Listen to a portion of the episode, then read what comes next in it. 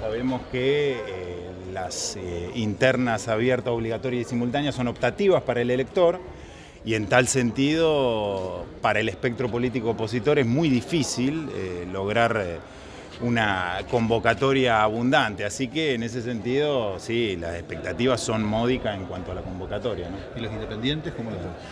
Y nosotros hemos hecho un- una cobertura territorial de la ciudad interesante como para ponerlos a todos al tanto de la elección, pero eh, es imposible eh, mensurarlo porque es optativa, no hay que olvidar eso.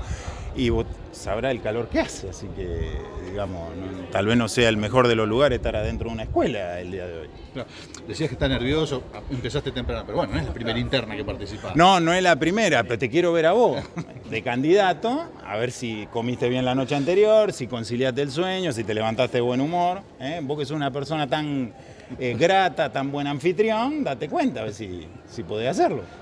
¿Cómo lo esperás el, el- el resto del día? Digo, a ver, pensás un- una. A ver, obviamente, ¿no? Siempre uno quiere ganar, pero digo, ¿qué- ¿con qué expectativa pensás No, que puede ser terminar? A ver, yo hice todo lo que estuvo a mi alcance. Eh, después todo queda en manos del elector. No puedo pronosticar nada porque, insisto, la elección es optativa, no, no es una elección, una elección general que es obligatoria para el elector, que vos tenés una idea, alguna clase de certeza respecto a cómo te puede llegar a ir, si estás competitivo o no.